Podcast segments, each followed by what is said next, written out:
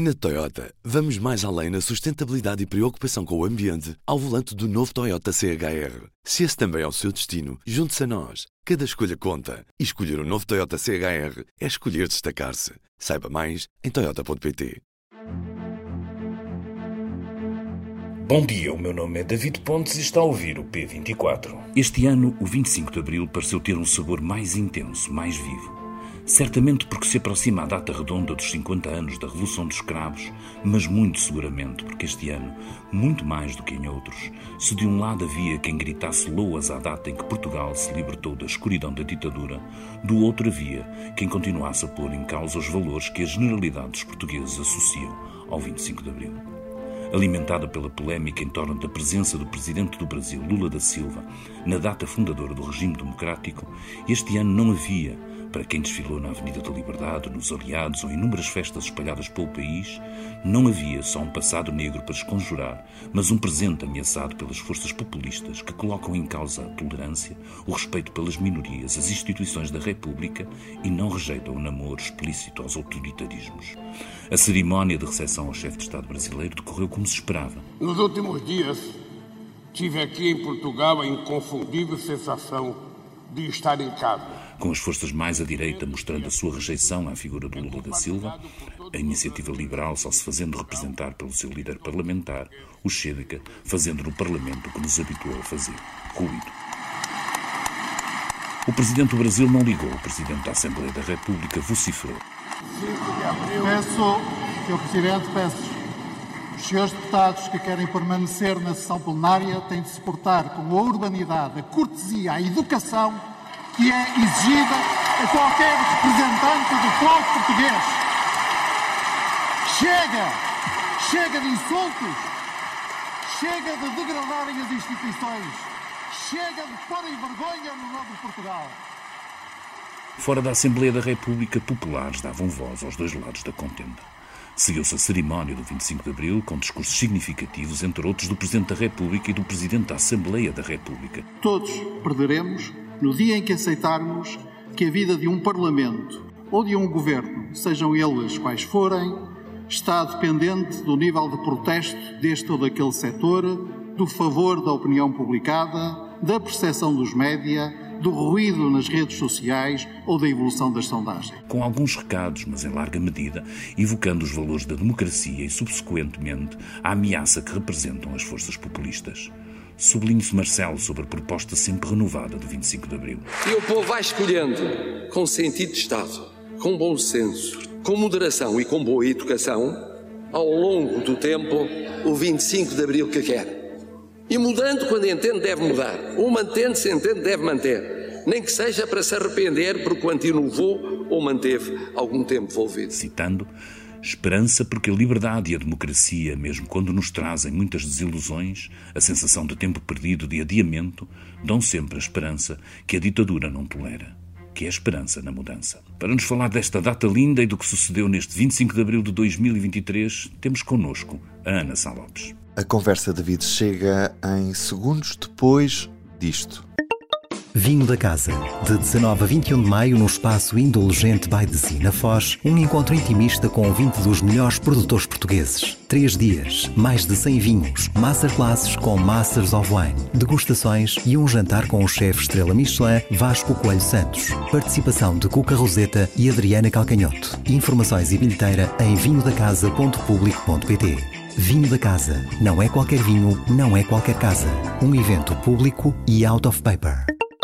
Olá Ana, bem-vinda a esta conversa. Um prazer ter-te aqui, como sempre, no P24. Os nossos ouvintes acham o mesmo.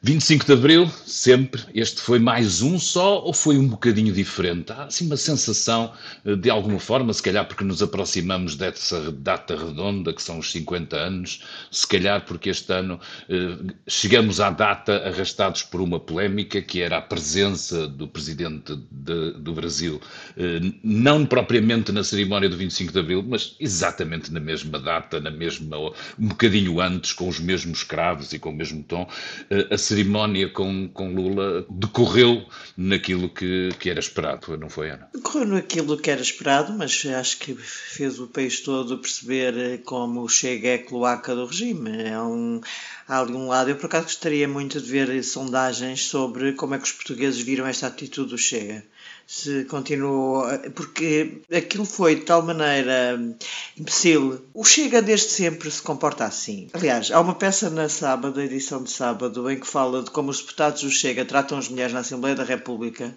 e tratam, por exemplo, a deputada Romualda Fernandes do PS, que não é branca. Eh, e, portanto, aquilo, aquilo é um caso de bullying já institucional. Portanto, o que eles fizeram hoje foi mais a continuação do seu bullying institucional a níveis absolutamente eh, já fora de tudo. Acho que não. Uh, o PSD tem razão quando diz que um partido que se comporta assim não tem qualquer qualificação para fazer parte de órgãos. É evidente que foram eleitos para a Assembleia da República e qualquer dia vão aparecer lá nus. Eu penso que a próxima ideia é aparecerem nus ou fazerem qualquer coisa, porque chegamos a um limite e acho que este 25 de Abril fica, fica dominado bastante por isso. Mas, de qualquer forma, faz parte do receituário, não é? A tentativa de corroer por dentro as instituições, de, de não aceitar as regras, algumas delas de conveniência.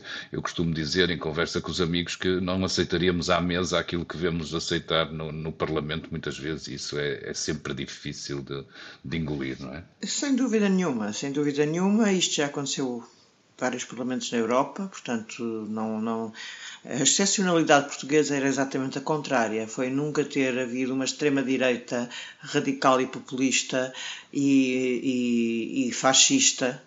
Não costumo usar este termo para, para classificar, mas de facto uh, atingimos, uh, acho que atingimos. É. Eu duvido. Eu acho que há alguma dificuldade em vermos nesse espelho. Eu achei interessante numa das frases da entrevista de Lula da Silva que, que deu à RTP. Ele dizia, quando lhe perguntado sobre isto, ele dizia: é normal, nós sabemos que, que o populismo e que, e que as sociedades polarizadas estão aí, e no fundo dizia-nos: Portugal não é uma exceção. É difícil olharmos no espelho e vermos isso, mas de facto é. Mas o 25 de Abril, felizmente, é muito mais do que o Chega, são também eh, esse momento de celebração dessa data. Tivemos na Assembleia da, da República dois discursos, suponho eu, bastante interessantes, não sei qual é a tua opinião, quer o do Presidente da Assembleia da República, quer o de Marcelo Rebelo de Sousa. O teu comentário é preciso. Concordo inteiramente contigo. Acho que foram os discursos mais, mais interessantes e mais fortes. O do, o do, do deputado do Livre, Rui Tavares, também foi muito interessante, aliás. Mas hum, os outros não deixaram de ser interessantes, mas mais ou menos esperados dentro da linha da linha de, dos partidos. Mas o Augusto Santos Silva está o tempo todo inteirinho a atacar Marcelo Rebelo Sousa por estar a falar da dissolução da Assembleia da República ou por estar a ameaçá-la eh, com bastante regularidade nos últimos tempos. E é muito interessante porque sem nunca dizer, portanto lá está, mantendo aquela coisa da, da instituição, porque o Presidente da República estava ao lado dele, não é? Portanto, eh, nunca se dirige a Marcelo com o nome mas uh, há frases que são extraordinárias, quando e até frases completamente exageradas, porque já houve dissoluções do Parlamento, algumas até uh, feitas, uma delas feitas por Marcelo Rebelo de Sousa. Portanto, parece que ele, uh, Augusto Santos Silva, sendo muito interessante, também dá aquela ideia de que não se pode dissolver o Parlamento. Acho que também há um excesso dele nisso. Mas pronto, aquela a frase, esta frase é obviamente dirigida a Marcelo Rebelo de Sousa, quando ele fala de que não se pode andar numa respiração ofegante típica das excitações populistas. Isto para falar de que a legislatura deve ir até ao fim. E que é preciso distinguir entre erros graves, portanto, assume que tenham existido erros graves no percurso do governo, e crises sistémicas. E Acho muito interessante. Que achas que sente um bocado aquilo que nós sentimos também, que há, que há uh, obviamente, e o Governo contribui para isso, um, um, uma espécie de clima de, de, e de confusão. As pessoas parecem ver pouco discernimento. O próprio Marcelo também fala um pouco desta, desta ideia de incerteza que a democracia é e que nós, se calhar, de vez em quando precisamos de ser lembrados, essa ideia também de que a vantagem da, da, da democracia é sempre essa capacidade de mudança. E eu diria que nos últimos tempos temos exagerado nisso, não digo só pelo lado do Presidente, mas há um clima eh, criado, em muitos casos, volto a dizer, pelas próprias atitudes do Governo, que não ajudam a alguma serenidade, não é? No mínimo. Sim, o governo de facto tem corrido basicamente tudo mal ao governo. Que tomou posse há mais ou menos há pouco mais de um ano. Tem corrido tudo mal. Este, o Presidente tem razão quando diz que há uma maioria cansada e uma maioria requentada. E além de ser cansada e requentada, tem feito uma data de disparates atrás de disparates em que já não se percebe onde é que o talento de António Costa foi parar. O, o tal talento resol, que resolvia as crises todas. Obviamente, que deu algumas entrevistas agora na, a propósito dos 50 anos do PS, que, em que pareceu tentar tem andado a apresentar pacotes, tenta eh, pegar e retomar a iniciativa política. Eu já duvido há muito tempo que isto seja retomável, que, pronto, mas e pode durar até ao fim, pode durar mais três anos, como é evidente, porque quando foi a queda de Cavaco Silva, a queda é muito anterior a descida, não é? As eleições. A descida, exatamente. A descida, a descida do é? Cavaco Silva é ano anterior, eh, depois ele acaba por fazer o tal tabu e sai, mantém-se primeiro-ministro, mas sai da liderança do PSD seis meses antes das eleições, mais ou menos, janeiro, outubro. Eh, portanto, há ali uma, de 95, estou a falar em 1995, mas a decadência já era absolutamente visível e, no entanto, cumpriu a legislatura até ao fim. Pode acontecer. Agora, de facto, Marcelo Rebelo de Sousa introduziu a questão da dissolução, e eu acho que a introduziu de uma maneira muito clara na entrevista que deu ao público, porque não havia, se não quisesse, não falava daquilo. Aquilo foi dito, obviamente, de uma forma muito deliberada e muito. Muito eh, pensada, sim. Muito pensada. Marcelo raramente, a não ser quando às vezes é apanhado atrás de um, de um portão, diz uns disparates, mas muito, eh, não vai para uma entrevista dizer ele disse tudo aquilo que queria dizer, o que pensou dizer. Portanto, ao falar de solução, não estava a falar teoricamente porque teoricamente toda a gente sabe, está na, Constituição. Nenhum, ele começou a ameaçar no dia é? da entrevista ao público. E achas que, que há a intenção dele de alguma forma de despertar o governo, olhando isto por um lado Acho positivo, ou seja, de dizer Acho isto pode ser tão mau que, que você não, não espere, e continuamos sempre aqui com aquela coisa pendente de perceber se, se existe vontade clara, e, para, e, há, e há muitas razões para duvidarmos disso, de António Costa de levar até ao mandato até ao fim, e no fundo Marcelo funciona aqui como uma espécie de alarme, olhando para o, para, para o cenário pior, aquilo que se chama uma bomba atómica, não por acaso. Pois. Criaram-se fundadas suspeitas que António Costa, por mais que jure que quer mandar o, levar o mandato até ao fim e que não quer não irá para presidente do Conselho Europeu e que está aqui para os momentos difíceis, mas há uma crise de, de confiança nas palavras do primeiro-ministro. E isto é uma coisa muito complexa, porque mesmo próprios militantes do PS têm dúvidas sobre se o primeiro-ministro estará a falar a verdade. E isso é uma coisa é uma coisa complicada, porque essa crise de confiança não é um tabu, mas é uma coisa que, que ele acaba por alimentar o mesmo tipo de é, certeza, não é? Ele vai alimentando, porque eu tenho notado em várias entrevistas que o Primeiro-Ministro faz uma coisa muito divertida, que é, quando perguntam quer ser candidato à presidência da República, ele responde nunca, jamais, em tempo algum, odeio, detesto, e aquilo, uma pessoa fica mesmo convencida que está a falar a sério, porque nunca será candidato a Presidente da República, acreditamos nós. Embora Cavaco Silva tenha dito o mesmo e depois foi, mas pronto, vamos, vamos esquecer que às vezes as pessoas mudam de opinião nestas coisas. Quanto a Presidente do Conselho Europeu, o Primeiro-Ministro faz sempre, fala com bastante mais cuidado, dizendo, dando a entender que gostaria, mas que se comprometeu com os portugueses por mais três anos. Portanto, aquilo é uma, uma, uma, é uma coisa diferente. Eu não sei até que ponto, com Marcelo Há socialistas que dizem que o Presidente da República, e, e, não só, depois, que o Presidente da República, e vendo o discurso do Presidente da Assembleia da República, nota-se que pensam exatamente assim, que acham que o Presidente da República está a fazer uma espécie de golpe de Estado institucional ao tornar, uma, pôr uma pedra tão grande, tão grande, tão grande em cima do Governo, que o Governo começa a paralisar. Ou seja, que o Presidente da República também está a contribuir para a instabilidade. Eu acho que o Presidente da República, de facto, há aqui um lado de uma certa contribuição para a instabilidade se continua a falar todos os dias eh, sobre isto. Percebo que a sua intenção, e acredito que seja a principal, seja eh, num momento em que o governo está numa queda, uma queda de popularidade, de tentar mostrar que está ali eh, atento e, e a tentar acordar o governo mas de facto é muito estranho se continuarmos três anos nesta situação. Não me parece que isto seja aceitável. Ou seja, ou há dissolução ou o Presidente para de falar nisso. Sim. Oh, Ana, o, o, Rui Tavares, que tu falaste do discurso, dizia que, que, que, a democracia vive o maior risco à sua existência desde o período pós-revolucionário. Todos eles estão a falar, no fundo, da mesma coisa. Estamos a falar do populismo e, dessa, e, da, e da capacidade que essas forças têm para, para, ultrapassar, segundo uma lógica que nós, nós teríamos de, de, de crescimento e de construção da democracia, para ultrapassar e para conquistarem, eh, de facto, eh, capacidade eleitoral que, que, que julgávamos que não existia. Eh, tu falaste aqui do próprio próprio Presidente poder estar, de alguma forma, a alimentar essa incerteza e esse, esse clima. Eh, há também quem critique eh, eh, António Costa por, por estar constantemente a, a, colar o Chega ao próprio PSD, mesmo numa altura em que o PSD respondeu para dizendo que, que, com este tipo de políticos não, não faria alianças. Eh, António Costa não deixou de voltar a isto esta semana, embora tenha também, eh, de alguma forma, devolvido eh, esta crítica aos jornais, às televisões, a quem, a quem dá voz ao Chega.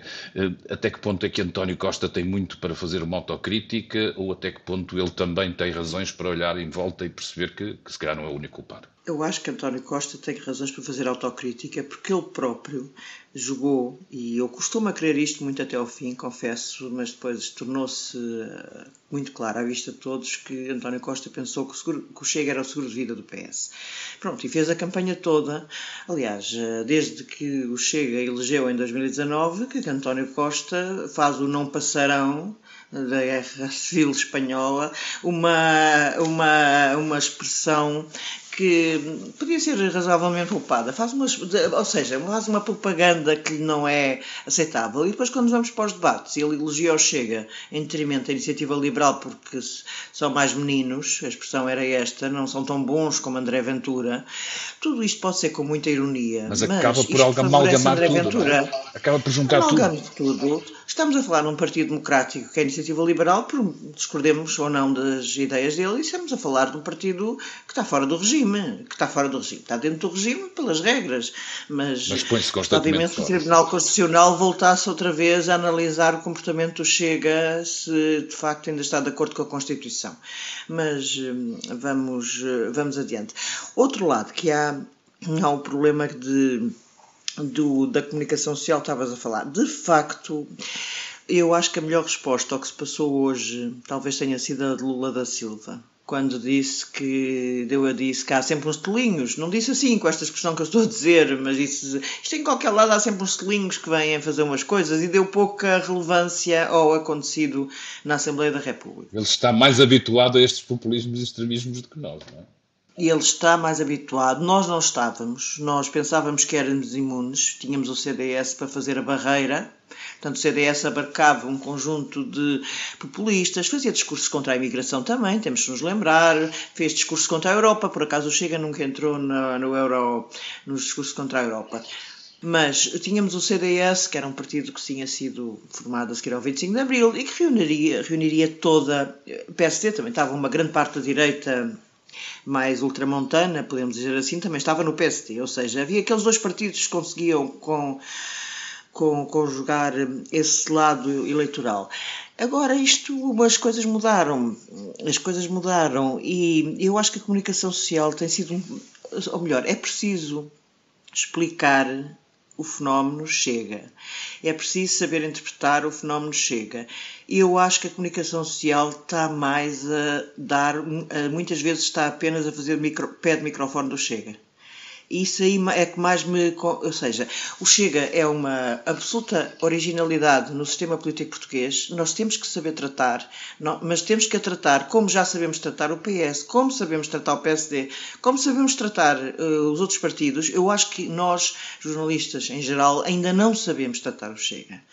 Tirando entrevistar o André Ventura de vez em quando ou pouco oportunamente na véspera do 25 de Abril, não me parece das melhores coisas, das melhores decisões a tomar, mas eh, eu acho que eh, nós ainda, não estou a falar, claro que houve trabalhos excepcionais sobre Chega, estou-me a lembrar que o Miguel Carvalho fez um trabalho na Visão, não estou, claro que houve muitos jornalistas a fazerem trabalhos, nós próprios no público temos bons trabalhos sobre Chega, mas acho que no dia a dia, no dia a dia, em coletivo, nós, comunicação social, ainda não sabemos lidar com uma realidade nova que não é exatamente igual àquilo que até agora conhecíamos. Olha, o 25 de Abril pode ser um bom pretexto para isso, para essa reflexão. Temos um ano até o próximo. Oh, Ana, foi bonita a festa, pá. O 25 de Abril. Foi bonita a festa paz, estamos contentes. Obrigado. e o Chico Buarque ganhou, e o Chico Buarque ganhou. foi entregue Merci. finalmente Merci. o Prémio Camões, finalmente. Adeus, Ana, obrigado. Sei que estás em festa paz, fico contente enquanto estou ausente, guardo um cravo para mim eu queria estar na festa, pá, com a tua gente e colher pessoalmente uma flor do teu jardim. E assim lá se cumpriu abril, mais um ano que agora arranca com o horizonte dos 50. 25 de abril de 2024. 50 anos de revolução dos cravos. Já o de 2023 ficou marcado pela ameaça do populismo nos discursos da Assembleia da República. Marcelo diz que há esperança. Este é o destaque do público nesta quarta-feira. Também os certificados de aforro com remuneração máxima que se deverá prolongar até 2025. Mais de 30% de dívida do Estado emitida neste primeiro trimestre do ano foi em certificados de aforro. Isto porque este instrumento de poupança do Estado está neste momento com juros bem mais elevados do que aqueles que são pagos nas poupanças das instituições bancárias tradicionais. Eu sou o Ruben Martins, hoje tivemos o David Pontes e a Ana Salopes. Viva Abril num ano intenso de comemorações. Até amanhã.